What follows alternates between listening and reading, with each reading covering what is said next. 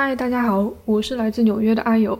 最近下班路上都超冷的，但可以看着天空从深蓝变成墨蓝，再到接近黑色，有想起日本一部电影叫《夜空总有最大密度的蓝色》，还蛮好看的。本集 Podcast 的录音时间是二月二十五日周日晚上十点。新闻内容有可能随着你收听的时间有所变化，想知道更多就跟我一起给它听下去吧。US Taiwan Watch 美国台湾观测站，台美关系下一站，新闻加料，评论加辣，欢迎收听观测站底加辣。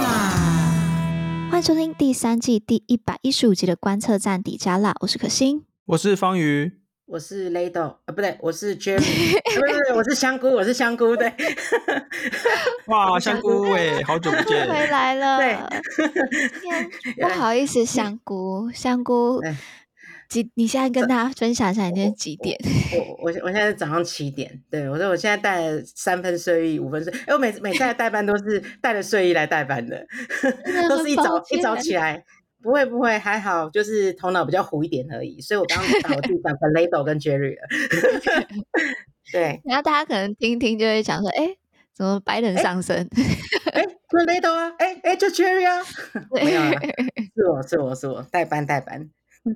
好，那这次呢，我要特别感谢，就是上一次，呃，一说我们缺开场之后，就好多人寄开场给我们，就真的很感谢大家。那欢迎大家再继续寄开场，然后，呃，也谢谢阿尤，就是我完全能够理解，就是在纽约的时候，二月超级超级爆炸冷，然后每一天一下子从冬天开始之后，每天就很早很早的下，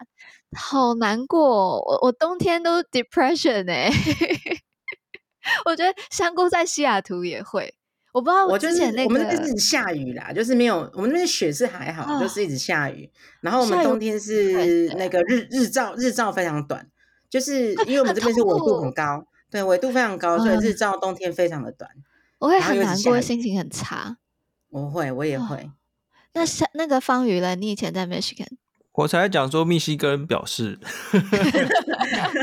我们还好啦，就是这。就 PhD 的那个 program 就是一直读书啊，你你也分不清楚自己到底是在学校、在教室还是在自己的书桌前，所以其实没什么差，就是一直读书就对了，就是没有在管窗外的世界这样。对啊，然后就是呃室内都暖气都过暖过热，然后太干，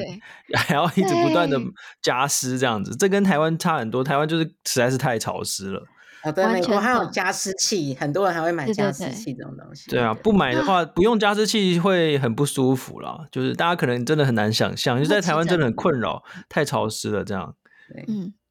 哦，我现在讲讲都是想到以前那些生活，感觉很怀念。好，Anyway，我们还是讲回到今天我们要哪里哪里有怀念的，我不怀念。你刚才不是说你 depression 吗？就是就是还是会多少怀念一下啦，就是怀念当时的，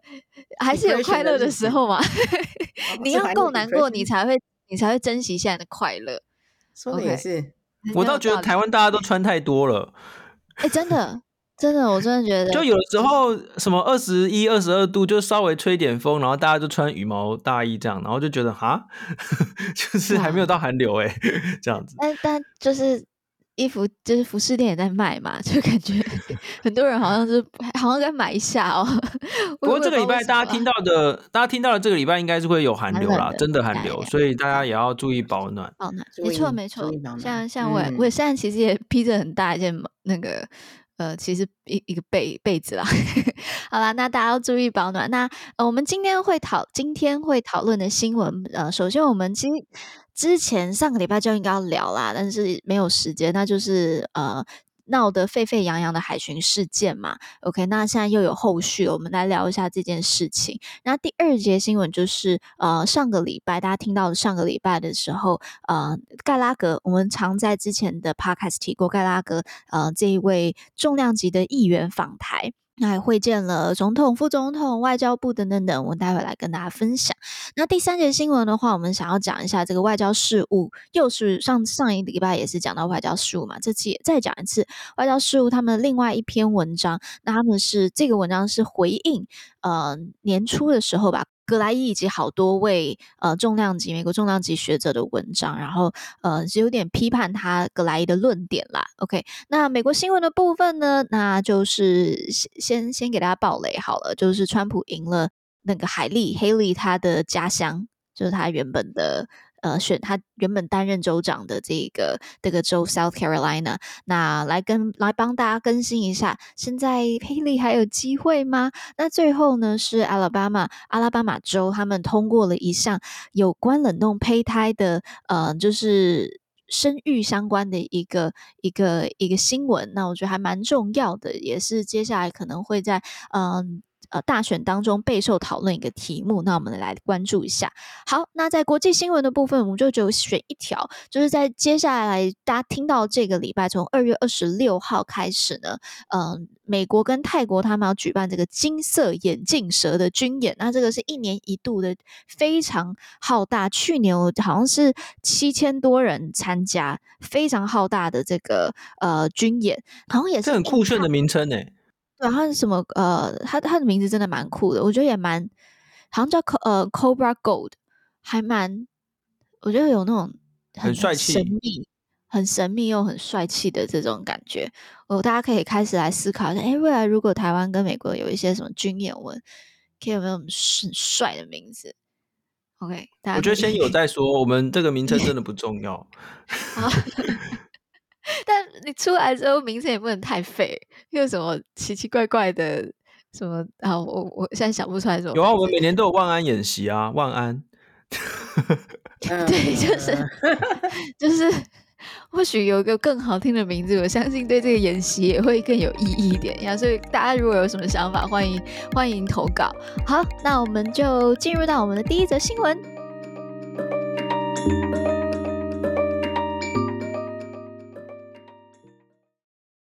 好。第一则新闻的话，就是我们之前都没有提到的这个海巡事件。那它是有个呃，今天我们要来讲的是它的这个更新啦。那我先讲一下，有些人可能并不知道发生什么事。就是十四号的时候，二月十四，有一艘中国快艇就进入了中金门的这个限制水域。那呢，呃，当时海就海巡署他们在在在检查嘛，然后所以在驱离的时候呢，这艘快艇它翻覆，然后导致有两个人死亡。那台湾方面呢，就有提到，就是说，对于这些越界的三无船舶，就是他们有好好几个呃该拿到的执照、证照什么的，他们没有拿到的这个三无船舶，他们有执法，他们执法是有有有依据的，他们也没有任何这个呃恶意的恶性的行为。那他们会协助两名死者的家属前往金门去善后。但是那接着呢，这个中国的海警宣布，他们会在厦呃厦门、金门海域展开这个常态化的。执法巡查行动，那国台办还说，就是说这个夏津海域，夏就是厦门的夏，夏津海域根本没有所谓的这个禁止限制水域一说，那就有很多人就衍生出来，就是说这好像真的就是中国在这种做这种切香肠的行动。好，那香菇要不要帮我们更新一下？现在又。又有什么样的进展？有一些更新，对，这是很烦。就是说，大家应该知道嘛，就是有一艘这个呃金金门的蓝色公路出日号这个游艇，在十九号的时候啊，那行进这个我们的大二胆海峡还有五通水道附近的时候，遭到这个中国的海警强制登船的去做一些临检的动作，那让我们的那个游客都。呃，吓到上，让我们的旅客受到惊吓。那海巡署就立刻派这个呃舰艇赶到这个现场去啊，并且引路，就是说伴随护航他们返回这个金门的水水头港嘛。这件事情大概应该还有印象。那在我们录影录音的这一天呢、啊，二十五号这一天，其实中国海警这个他们当局就发布这个讯息，表示说，这个福建的海警组织舰艇编队在金门附近海域这个展展开执法巡查。那这个巡查期间，其实他们的海警舰艇会采取所谓的，譬如像编队航行啊、识别查证啊，或者是介介护介于啊，或者是喊话警告等等这些措施。好，那嗯。金门跟厦门之间就只有五公里，你在金门你就看得到厦门了。那时候去的时候，我也觉得哇，这对就在那里。那外界现在就非常关注，就是说这个意外之后会不会就是让这个金厦海域变成我们台台湾跟中国之间接下来的冲突点？那我觉得我们想要先聊，我觉得先可以来聊的就是说，我们要怎么去解读现在中国的行动？那它对我们主权的侵扰到底有多大？我们要怎么去看待？这个的，我觉得这是一件非常严肃的事情，必必须要好好的去看哦。那我们先跟大家补充一下，什么叫限制水域？哈，就是这个限制水域呢，是我们的国防部依据这个两岸关系条例，就是在这个一九九二年的时候。哦，一九九二其实蛮久了，就是画了一个就是限制的水域。那就在这一块水域，其实为什么叫限制水域？就是说我们彼此之间尊重彼此的管辖权这样子。那其实过去这么多年来，其实大家相安无事，因为大家知道我们那个金门跟对岸隔五公里，那我们在国际海洋法上面的这种海洋，就是这个领海其实是十二海里嘛，就是其实是有很多的那种重叠的部分，因为。根本就是连在一起的，那所以说就是说，哎，那画一块区域说，那我们在这个地方不要互相执法啊，就是尊重对方这样子。那结果现在你看，在这个海巡这个呃，因为他们的船过来，我们要去驱赶，然后结果因为他们翻覆之后就，就有有人不幸的身亡这样子。现在中国他们在全面的用各种各式各样的宣传啊，什么在指控。我方把人杀了之类，反正就是都是要指控我方要负责就对了。然后我觉得最麻烦的事情是，他们现在的这一招，就是说在这些限制水域里面执法哦，你看登船临检这样子的这种做法，其实就是在破坏现状。他们就是想要否认我们有限制水域的存在，因为从中国的眼中来看的话，整个台湾海峡，当然包括金门、马祖所谓周边的海峡在内，全部都是中国的内海。他们当然就不会承认说什么啊有限制水域，所以说他们其实现在不断不断的在破坏很多的那种惯例啦，就包括海峡中线啊，然后呢这个呃这个限制原本有的这个限制水域啊等等，那现在就是我觉得这种事情应该是会越来越多。然后像之前也有那个呃这个航线 M 五零三航线的这个这个的这个偏移啊，就是他们就是一直不断推出这种，就是在破坏以及在挑战，就是我们现在台海的现状。所以这当然是必须要好好很小的，嗯，就是就是我有点像温水煮青蛙，就是一次给你弄一点，然后一次给你一两艘船，可是这一两艘船可能会常态化，就是一个礼拜来就来好几次，偶尔给你登检一下，那、啊、我们也可能。有的时候赶不完啊，或什么的，那他们就会越来越把它常态化，所以我觉得这真的是很麻烦。但感觉这次台湾处理的方式也是相较比较比较都低比较低调去处理这件事情，可以这样说对不对？哦，我不觉得有低调诶、欸。第一就是海巡或者是我们的这一个海上的这个部分要护渔啊，哦，就是因为因为大家的那个渔场啊或什么的，其实都是因为因为我们知道，其实这一次比较麻烦的是中国那边。就是所谓的三无船舶。什么叫三无船舶？就是没有他，他跟着他的那个船根本没有登记，没有那个证照，嗯、也没有登记任何的那种国籍等等。那那他就这样子开过来，然后就进入我方水域，然后宣称说啊，我们把他的船船撞翻了什么的。哎，不是，问题是，就你就像是我们今天大家想想看，比如说，比如说好了，呃，这个路上有人强盗抢劫，然后结果警察去追他。然后就他就是因因因而出了交通意外，然后就因故过世了这样子，你会指责警察吗？不会嘛，对不对？今天问题就在于说，那个是他们过来，而且是所谓的三无船舶，根本没登记、没有证照的这个船过来，我们当然要把它赶走嘛，赶出我们这个所谓的限制水域啊。可是现在他们回去之后，那些有有人生还回去之后开始翻供，说什么是我们把他撞翻的？哎，哪有这种事情啊？我方的反应当然就是必须要呃澄清。好，那还有就是，我方当然也必须要跟对方去这个沟通跟谈判，因为金门实在是太近了，离中国太近了，那双方一定会有很多的接触，所以你还是得跟对方谈判。所以说，相对来看，我们当然也不太可能像中国一样，就是歇斯底里的那种去指责对方。我们从来不做这种事情，我们只会就是用该该做的事情这样子。所以，所以呃，你说低调好像也没有，嗯，我我指的低调，我是觉得就是我们没有。大肆的去，就这这个议题至少没有，至至少我妈还不知道，应该这样讲，就是我 妈还有我，嗯、呃，可能身边一些有多多少少在关注这个，不一定哦，你说不定他们划那个手滑手机都会有，哎，对不对？嗯。好，香菇，你是不是跟大家解释一下那个我们现在这个网络上面的那些假讯息是怎么对怎么在讲这件？讲到这个，我就要稍微补充一下，其实这个最麻烦是，其实不不止这个事情啊，现在很多所有新闻都是这样。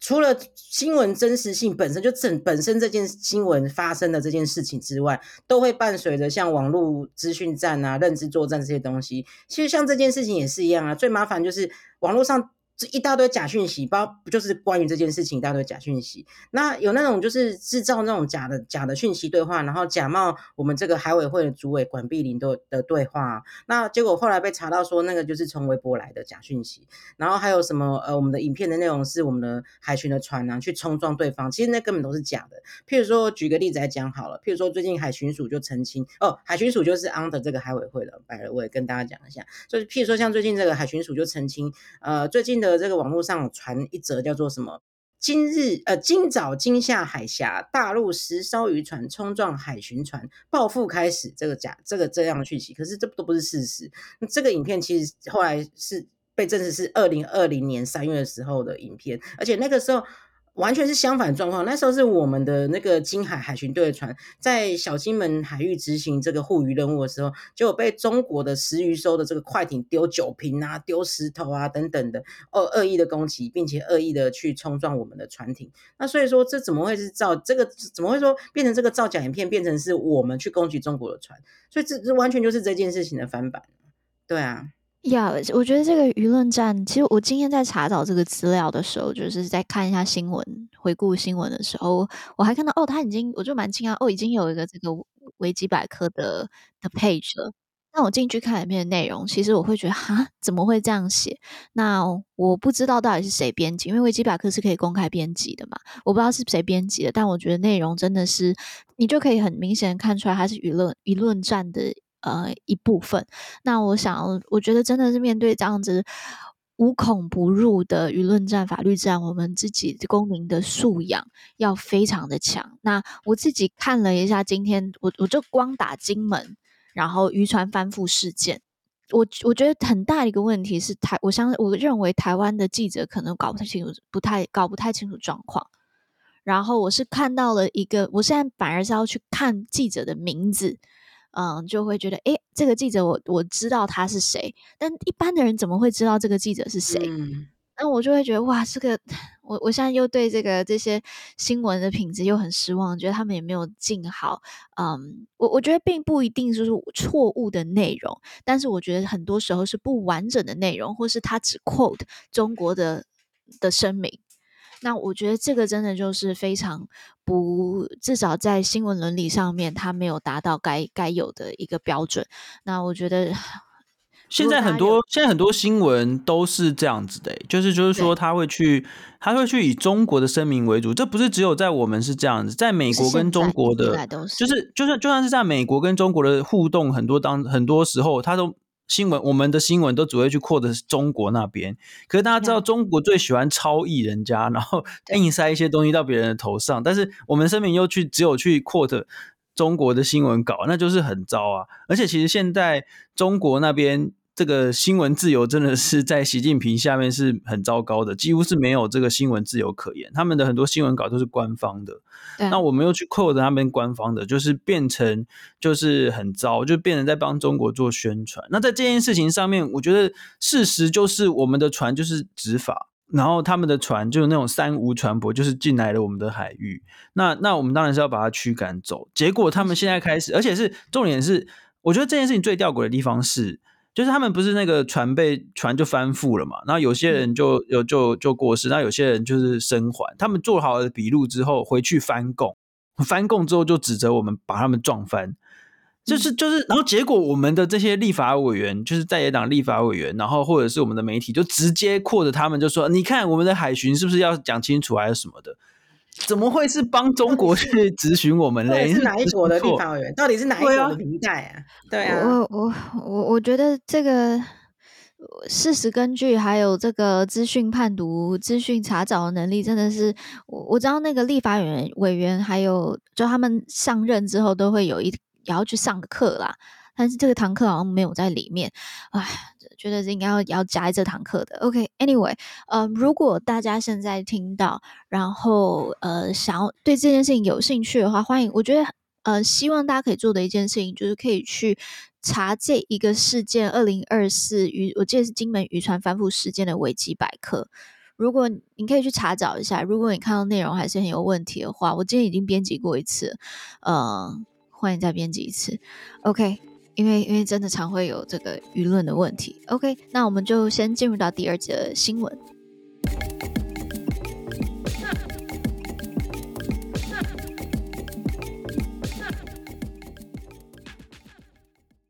好，第二节新闻的话，就是要跟大家介绍一下超级重量级的访团，那就是我们。介绍聊到很久的这个美国与中国共产党，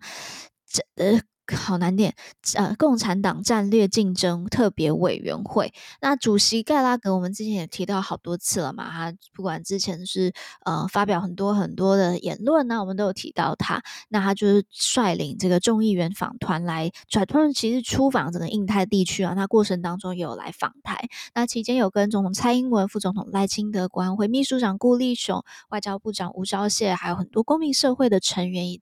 呃，四部门哦，对不起，还有立法院都有去给他们去会面。那访团的成员我就不逐一念了，但他是一个跨党派的，有共和党的，也有呃，也有民主党的的这个议员。那他们就是都都来了。那嗯，我我再把那个名单。如果大家有兴趣，想要去查他们 Twitter 或什么，我再把名单放到资讯栏好了。我就今天，因为我我觉得我们这边要跟大家道歉一下，因为以前这种访团我们都会特别写一则报道，但是我们现在真的没有办法写，因为太多了，了真的是一直不断，每个月都有各种各种访团。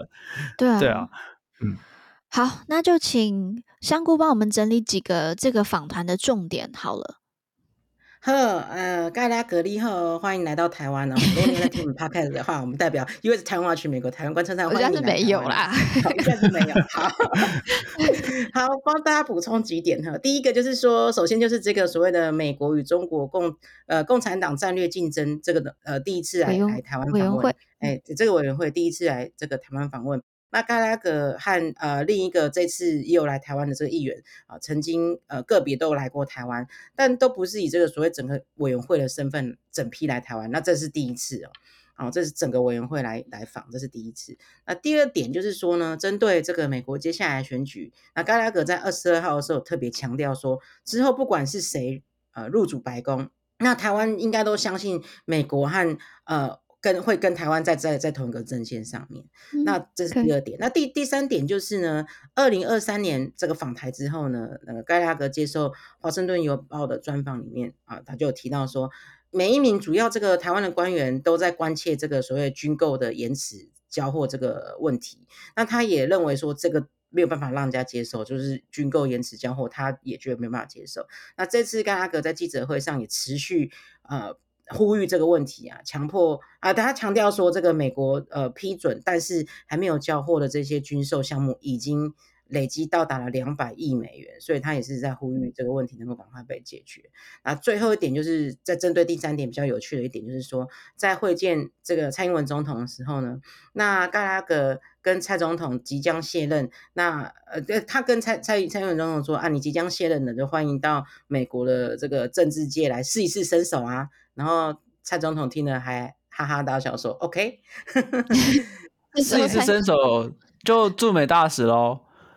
哦，哎，哎好像不错。对啊，但但他不能出国，对不对？就是总统总统当完有两年不能出国，对不对？不是不能出国，是管制，就是说你出国要经过那个经过那个核可。那很简单啊，就总统特任驻美大使，或者是。就是如果他要顺道顺理成章成为我国进入联合国的第一任大使，也是不错的。哎呀，我们 这样就就有进就加入联合国，哇，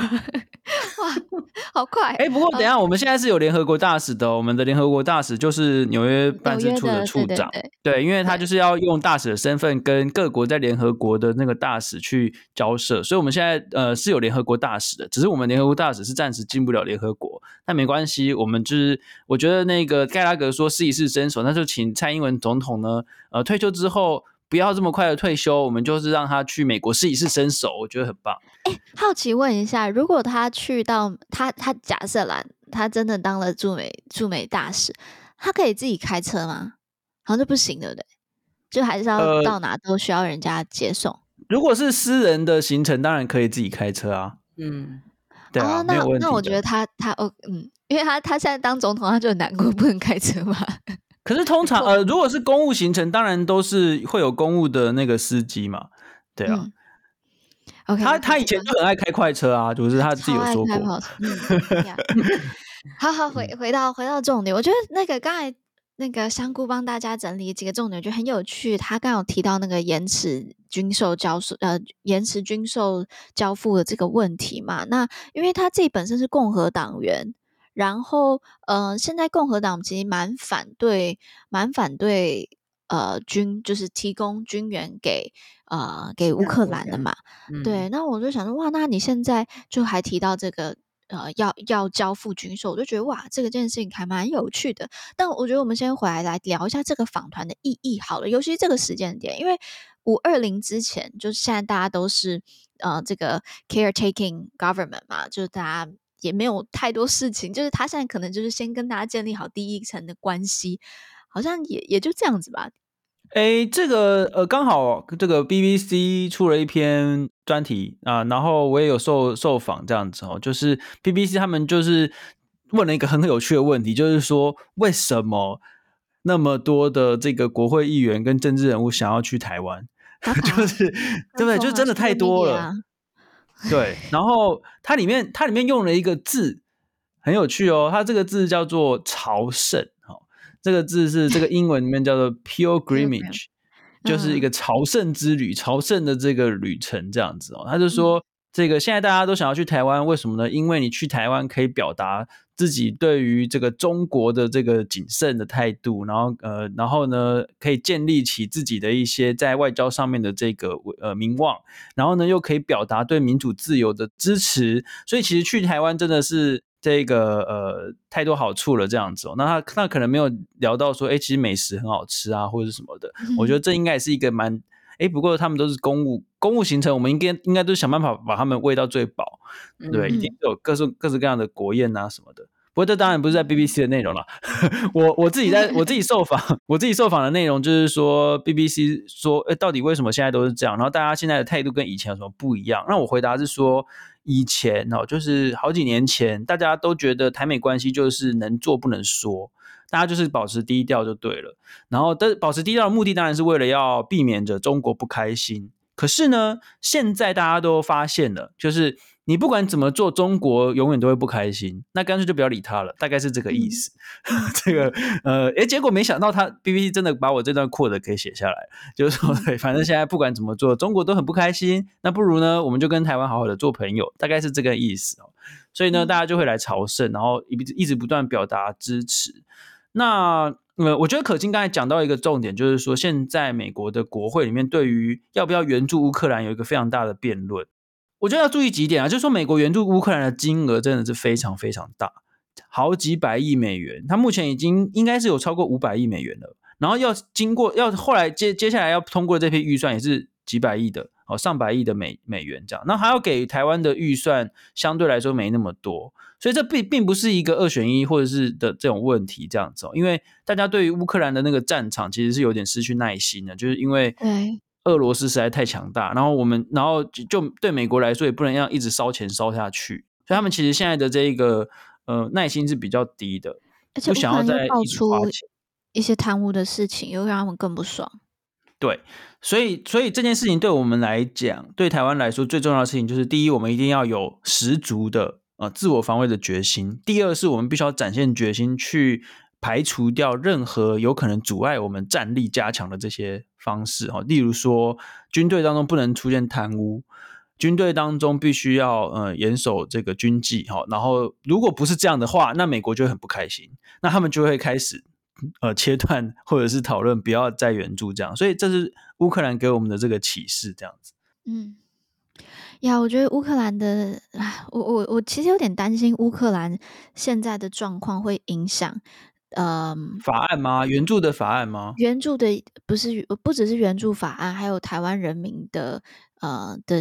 心智嘛，就会觉得哇，那那算了算了，我赶快就放弃好了。我其实有点担心这件事情，我我自己是觉得还没有到。很严重啦，嗯、但是我觉得这是我们要小心的。那我我觉得，呃，观测站我们也要负考责，负起责任，就是要把这个公民教育嘛，就把这件事情做好，就是要让大家知道我们跟乌克兰是不一样的。那我们要怎么去做准备，然后如何去避免变成像是乌克兰这样子？我觉得这个是比较好的态度。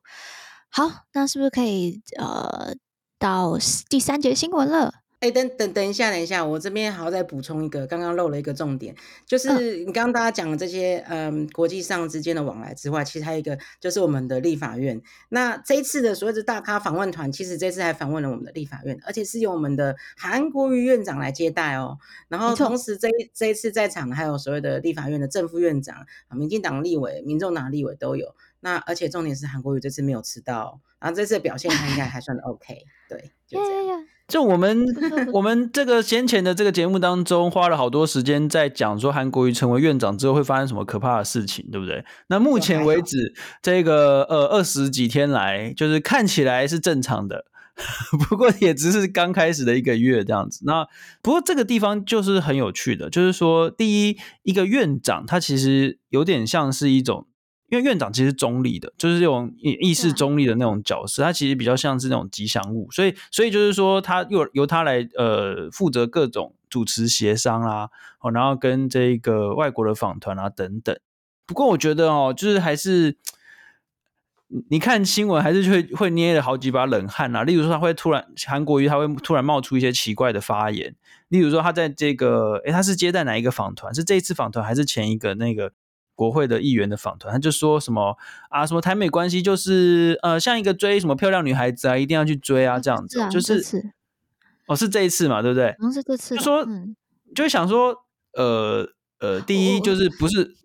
不是每一个女孩子你都要去追，然后第二就是 这这个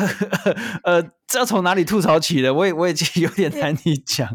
我觉得。我觉得大家已经慢慢经过，我觉得就有点像川普吧，就是经历过四年之后，你大概也知道他讲话就是那个样子，然后你也慢慢的学习了，学习如何去看待这一个他的言言行。那当然，但我觉得韩国可是就是在场的外宾不是会觉得很尴尬吗？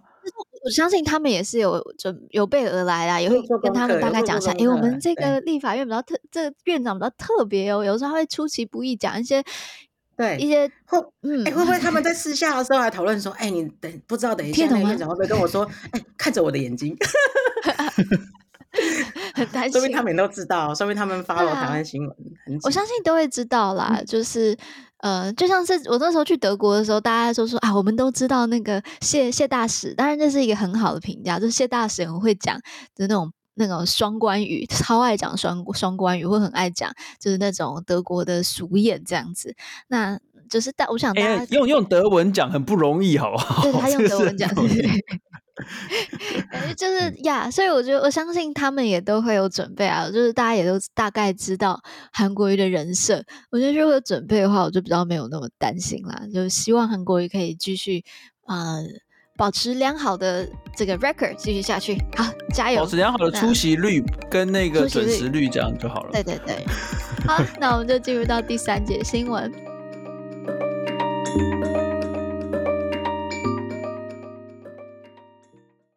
好，第三节新闻的部分呢是外交事务。我们上一个礼拜讲外交就是 foreign affairs 这个呃国际关系议题当中。最重要的一个杂志。那我们上次讲，就是说，他这台湾 catastrophe 这个这这篇文章嘛，就是如果中国占领台湾，世界会发生会有什么样子的后果？然后是这个博呃博明川普的前国副国安顾问写的。那我们这次要介绍这个文章呢，它其实是回应在十二月的时候，格莱伊投也是投书 Foreign Affairs 的一篇文，他跟几个重量级的学者一起共同投书的啦。但因为他就是最大咖，所以我们就我们就这边先暂且先讲格莱伊的投书。OK，那呢这一次呢，就是 Raymond 郭，他是 Rand Corporation 是美国很重要的一个智库。那他在他是这个智库的 Director of Taiwan Pol 呃 Policy Initiative，就是这个智库的台湾台湾政策。呃，小组的主任，那 Raymond 郭他就写了一篇文章，是回应十二月的时候这个葛莱伊他的这个投书。好，那呃，我先快速讲一下，反正葛莱伊他的投书就是认为，就是说我们对于中国这个贺主要包括呃。这个 threat 就是给中国的威胁以及保证嘛。那他认为这个保证，他认为就是有点像是要各打，就中国跟台湾都各打五十大板啦。那那时候其实观测站有针对葛莱的这个投诉，我们有做一些回应。我们就认为就是说，我们今天很清楚知道，麻烦制造者是中国，破坏现状的是中国。那你现在却是为了要去提升你这个 assurance，然后去去认为说要去好像惩罚台湾，然后我们就觉得这是一件很。不合理的事情。OK，那现在呢，Raymond 郭他呃也写了这一篇文章，文章投诉在呃 Foreign Affairs 上面，那就请香菇来帮我们整理一下他的几个文章的重点好了。对，好，我帮大家整理一下哈，这基本上有几个重点。就是 Raymond 郭来回应葛莱仪的文章，第一个就是说，呃，也是最重要的一点，就是呃，这个最重要的错误就是称这个美中台陷入了所谓的安全困境，那就是说，当一个具有防御防御意识的国家在增强自己的国防的时候，那无意中呢，啊，让另外一个国家感到不安全，也开始升级国防，那就会落入一个所谓的军备竞赛这样的循环。那文章中呢，呃，Raymond 郭也提到说，这个美中可能也是这样的情况，但是台湾跟中国不。并不是这样的情况，因为中国很清楚明确的说明自己的意图，就是要去控制台湾嘛。那对于北京这样坚定，呃，这样坚定的这个修正主义者做出让步，那只会招致所谓进一步的侵略。所以他说呢，台湾其实不需要向中国保证，他需要是展现实力，就是展现这个抵御、抵御跟抵抗的实力，这是第一点。那第二点呢，就是葛莱仪的文章中认为，哈，一些美国的一些政治行动，譬如说呢，像佩洛西访台啦，这就是破坏两岸关系。但 Raymond 郭呢，去反驳说，其实北京才是那个威胁跟挑衅的行为者。啊，中国的规模，呃，所以中国这有规模的攻击演习啊，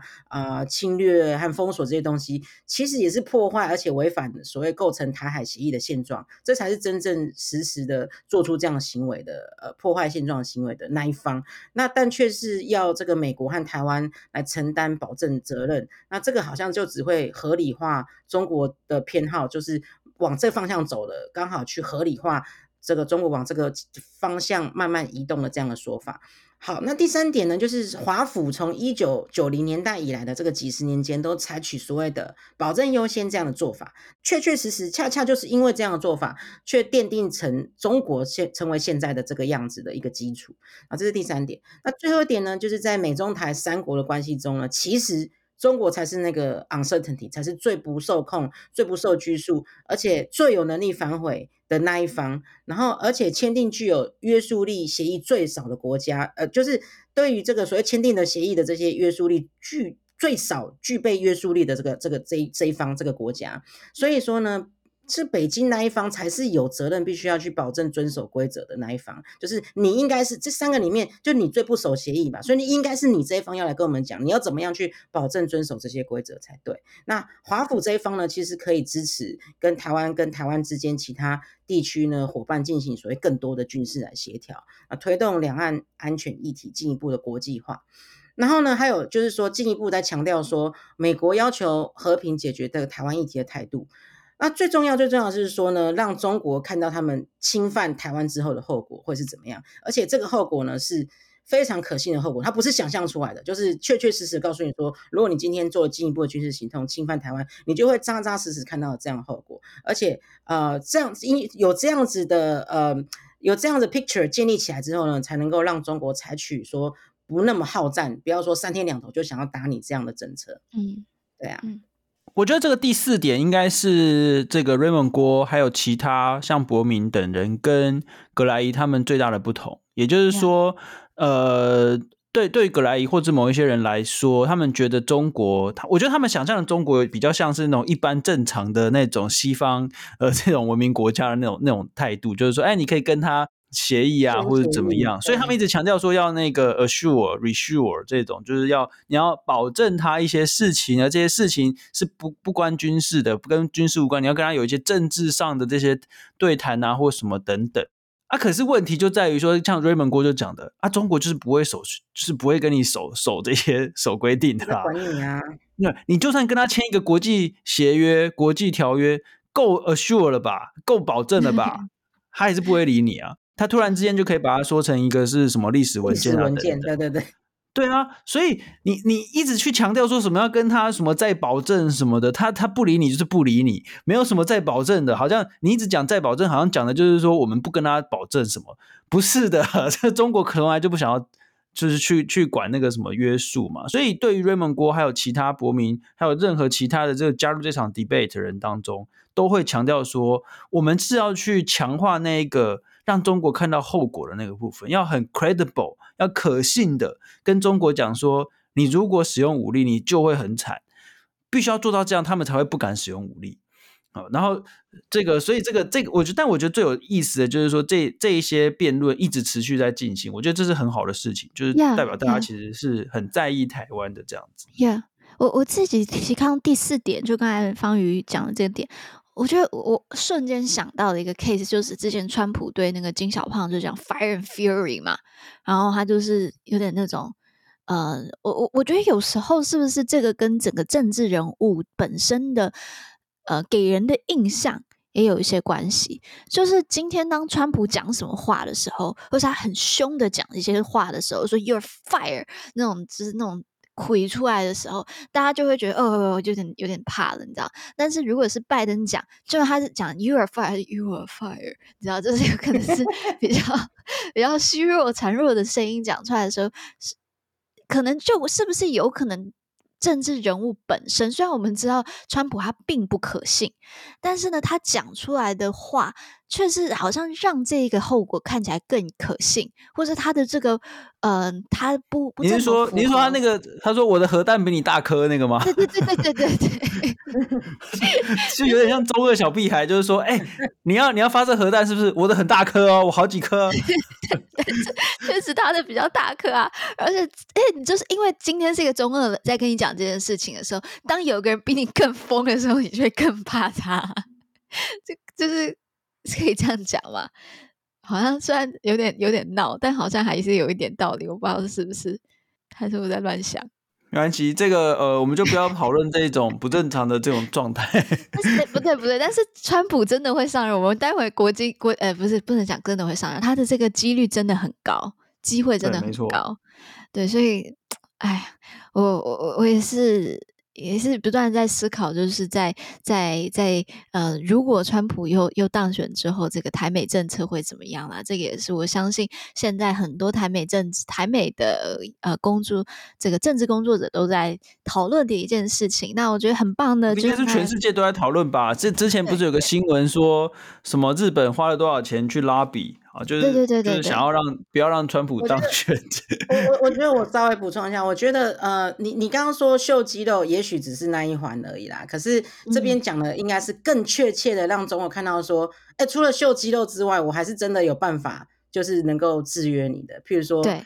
有更多的跟跟这些周边国家做一些军事演练的互动，而且这些军事演练是。真枪实弹，就是说实打实的，不是说我只是秀肌肉，秀肌肉没有用啊！你就是核弹大颗，但是你要怎么用它，对不对？我要怎么样？嗯、我要我你要怎么样展在在一个中国面前展现说，如果你打台湾的话，哎，你就会有 Plan A、Plan B、Plan C，你就会被这样搞，就是被这样反制。那我的肌肉就是比你大颗，嗯、我在这样的 Plan 之下，我在 Action Plan 之下，我在这样的军援之下，你可能会有很更。就是你，你真的，你你就是让你要让他感受到这个这个这些这些军演这些 plan 是可 work，而且这些是真的会能够打击到他们。就是在上秀肌肉之上，还要做更多事情。我觉得这其实是包含很多很多很细微的一些行动，很多细微的事情。对，因为因为你刚才香菇讲到，你要让他感受到。那你要怎么让他感受到？就是中国，他有可能像今天讲的这种一一点一点的进犯台湾。我们第一节新闻在讲这种进犯台湾行动，你要怎么让他知道这是这是 not acceptable 的？然后或者是军事上面，说比如说经济上、啊，对，或经济上面没错，上面啊，认知战上面等等。对，那我觉得这些事情，哎，我是有能力掐住你的喉咙的。对。那那我不知道现在的，我不知道大家或许这也是值得讨论吧。那到底现在、啊、秀肌肉只是第一步而已。对，那到底现在拜登他有没有让中国感受到？那可能这个还有待加强啦。那没有，我觉得除除了除了美国之外，其实最重要的是台湾啦，就是台湾要展现出那种自我防卫的这个决心，才能够让中国知道说，他们一旦用武武力的话，会有很严重的后果，他们会打不赢。所以这个是最关键的。那那美国就是 always there，就是它一直都是在那边，所以这个其实是没有什么差的这样子。嗯嗯嗯。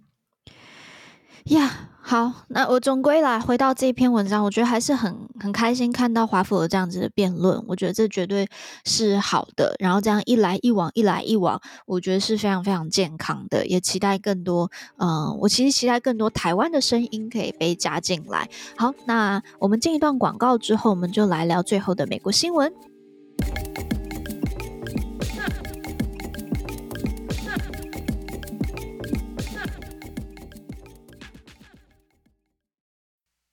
2024, it's a significant year for Taiwan, starting with a closely watched presidential election in January. In a new podcast series focused on Taiwan and the policy debates that could have implications for the region and beyond, we bring you voices you've likely never heard before. Local experts weighing in on social, economic, and defense issues, and individuals who are proud to call Taiwan home they are all determined to keep the peace against its bigger, more powerful neighbor. This is Dispatch from Taiwan, from the United States Institute of Peace and Ghost Island Media.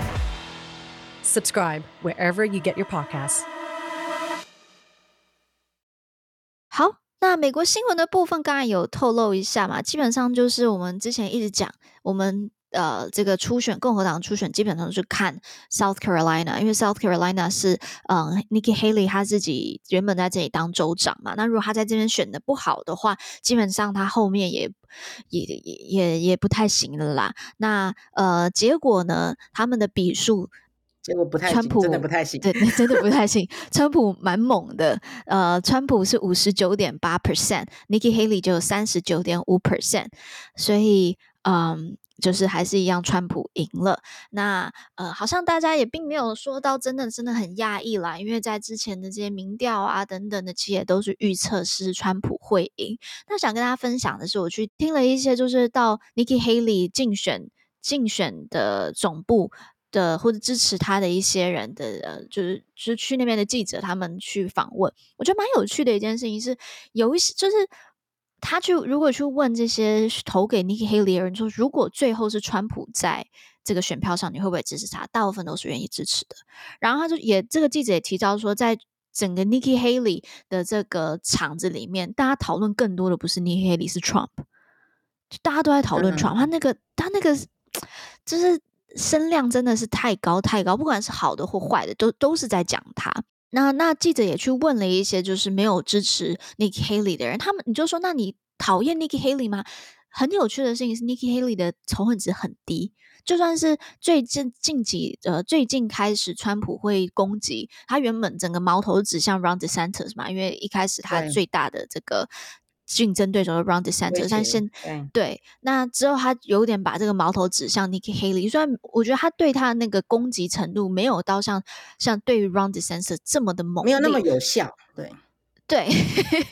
然后，但是，嗯、呃，但是也也，川普你知道他攻击起来也还是那个火力也是蛮强的，但是 Nikki Haley 他的那个仇恨值真的不高诶，然后蛮多人他的态度是说我我。我喜欢 Nikki Haley，也喜欢她当州长的时候，但是他们是说 not her time yet，就还不是时候，也认为 Nikki Haley 还很年轻。然后他们认为川普是现在能够解决他们最最最在意的问题，包括这个就主要就是移民议题啦，还有这个南方边界问题，他觉得川普是唯一的解答。所以，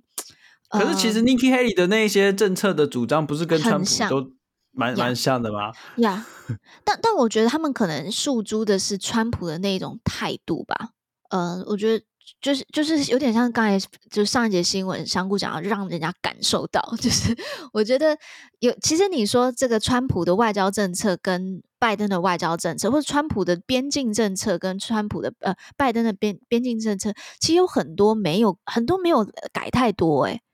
但是有没有让人家感受到？那。我我觉得很他的选民啦，选给投给拜川呃川普的很多，可能就是要诉说是让人家感受到的这一个，就是让他嗯感受到川普的那个那个 冲劲吗？或是他那个很就是我当选，我真的会做，我真的会做，不，这不是讲讲的那种感觉。对，还是其实很有可能，我觉得 Nikki Haley 对于大家来讲还是有点太建制了吧。就是你看他又是那种精英阶级啊，然后也是非常厉害的，呃，但是我觉得他符合所有保守派会想要的那个样子。就而且他其实五十二岁，真的是比川普还要少三十岁。然后，所以如果是有机会啊，对，如果是不是如果是黑利跟川普，可以想象黑利可以碾压碾压川普，呃，不是，如果是黑利跟拜登，我可以想象，哦，对的。对对对，我刚才说错了，是那个黑利是少拜登三十岁，对，三十岁耶，天哪！我对啊，是，但他的选民就觉得，我觉得好好，我觉得听到一件好事情是，其实那个仇恨值不高啦。那我也真心觉得黑利未来的这个政治生涯还非常非常的精彩，因为你看他这次真的选的还蛮不错，你面对的是川普，诶。然后你还选到，我说的，我觉得他选的真的还不错了。然后，嗯、大家就算投给川普，也没有不喜欢他，所以我觉得是是好的。那我觉得还蛮期待未来他的这个走向啦。那黑黑利斯虽然现在在 South South Carolina 的表现不好，但他是说他还会继续选。那但是大家也都认为，就是可能。就是也没戏唱了啦，差不多了啦，okay, 差不多了。在本镇都输二十趴，差不多了。对啊，对啊，差不多了。好了，那我们就接下来看两老了，就是继续、看，对，就是川普又一次的川普跟拜登重演，重演这个烂戏嘛？对，真的四年又回来了。OK，那我们再讲另外一个新闻了。呃，这个我觉得还蛮重要，就是阿拉巴马州，阿拉巴马州在就是比较美国南方保守的州。那他们呃在二月十九号的最的时候，最高法院就裁定，根据州法律，冷冻胚胎可以被视为儿童。换句话说，就是未来那些呃他们 IVF 嗯。IVF 就是呃人工受孕，它可能会是有很呃可能会是有受要受到法律的这个指的的这个限制的，然后未来破坏或是毁坏冷冻胚胎都可能要负上这些法律的责任。那其实嗯、目前听到啦都是觉得这个这个 ruling 有点太。太超过了，然后民主党就有点就想说，有点那种事后诸葛说，你看吧，之前那个把 Roe v. w a 推翻的时候，我就跟你讲也会这样子，现在就是这样子吧。所以民主党现在好像有点捡到枪，就是去去批评。那但是共和党很有趣哦，是连川普都觉得有点 too far，他就他真的就是他觉得太超过，他就用 too far 这样讲。Anyway，我觉得这个是还蛮有趣的，因为我最近也在听很多台湾在讨论呃那个呃人工生殖法嘛，对对，代理孕母，然后还有台湾现在就是你你冻卵之后，好多好多县政呃县市都在提供免费冻卵嘛，或者不是免费冻卵，就是呃叫什么补助冻卵，对，但是又发现你冻完卵之后，有很多情况下还是没有办法使用的。那现在就很多在讨论这些议题，但诶，感觉台湾在进步的同时，好像美国在在在退步。诶，诶，这个这个议题我刚好刚好有一点那个看了一些资料，就是说。第一，我觉得台湾的人工生殖法的确应该修改，因为那个女性冻卵之后竟然不能自己决定要怎么使用，我觉得这是非常不合理的。就是我们现在的规定就是说，你假设你冻卵之后，你如果要使用你自己的卵的话，你必须要由你的先生、你的伴侣来做呃共同的决定。那、如果说你没有伴侣，就不能做决定啊。就算有伴侣的话，你要怎么用，你还得问你的伴侣，这两件事情都不合理。那我觉得这个是应该是要朝向修法的。第二件事情是。台湾现在在吵的这个代理孕母的争议，是在吵的是，呃，女性到底能不能够出卖，或者是说用自己的子宫来帮别人做怀孕这件事情。那这个事情其实，呃很有趣，因为我问了一些人，他们认为这个议题其实是超过所谓这个自由派跟保守派的这个区隔，就是说它不是非黑即白的。因为呃怎么说呢？因为因为有些人就会反对说你用自己的子宫去赚钱，那有些人认为说这也是一种呃身体的自主啊。好，那到底该不该管？好，这件事情就是它不并不是一个像我们这个在想的其他的那种比较能够呃呃非黑即白或是一分为二的这种这种对，所以就是说呃有各种各式各样的排列组合的那种意识形态在里面，所以这是一个很有趣的议题。那我觉得在美国那个冷冻胚胎算一个幼童，我觉得这个真的是匪夷所思啊！我没有办法，我没有办法觉。这个我我我不知道他们在想什么，但但我觉得这跟他们的 像堕胎权可能都有关系，因为他们认为说只要这个什么做受精好像一两个礼拜什么，就只一定要算一个婴儿这样子，就是也是很奇怪。我觉得这个是他们那个是一体的，但是回到我们台湾，最近刚好这代理孕母的这个争议是可以让大家有一些思考的。嗯，诶，我最近我们公司跟我们家都不约而同的在讨论，就是对于代理孕母的这个看法。就像刚才方宇讲的，我觉得很多时候真的不是一分为二，然后我们大家每个人在讨论的议题真的是，我想的部分真的是很多元，然后呃，有我觉得也都蛮能够理解各个不各个不同角度的呃的思考层面。那呃，我自己也有看到一些像在印度。还有那种代理孕母村，那诶，你那你又讲说，好像这些代理孕母村又是帮助这些女性，她们得到更多的这个呃女性的呃，她们拿到更高的收入，好像又可以有更高的权利，然后她们甚至在这个村里面还会教她一些技能，好像还不错。但是他把这个东西这么的 monetize，就是呃金钱化，好像又有点奇怪。我觉得真的是。蛮考验我们现在的价值价值体系的，那我觉得是非常值得讨论的一个一个呃议题，蛮值就是哎，那也推荐给大家。我最近在听的 podcast 是那个台湾正发声，他们是正呃正常国家基金会他们推出的一个 podcast，然后刚好刚好他们好像最新一集就是访问代理孕母，然后人工人工生殖法的议题，很推荐大家去听。OK，那嗯。呃回到美国好了，最后赶快做个 wrap up。我觉得回到美国这个阿拉巴马州的议题，我不知道这个现在看起来，接下来的选举最大议题还会是这个移民跟边界议题啦。呃，堕胎议题还没有，我自己的感受是还没有冲到最高，并并不是最大的。那呃，每每年快要接近选举的时候，Pew Research PO 研究中心他们都会推出呃美国。议题排序，那到时候我们再跟大家来分享。不知道最后，呃，方宇跟香菇有没有补充的？嗯，没有什么要补充的，对。但是我觉得，就是移民议题，可能现在感觉还是台面上，因为难民的议题，感觉还是台面上蛮受关注的。对，哎、欸，也包括中国的，还有军援其他国家的议题。对对对对对对，乌克兰、台湾、以色列，对呀，所以就持续为大家关注。好，那谢谢大家收听观测站底加拉，我们会讨论台美关系、国际动态。我们的粉专 US Taiwan Watch 美国台湾观测站也会随时更新台美政治的动态。而这个 podcast 是服务现在太忙只能用耳朵收听新闻的你，也会帮各位加料加辣。那听到最后，别忘了在你收听的平台 follow 观测站，帮我们按赞哦。我是可心，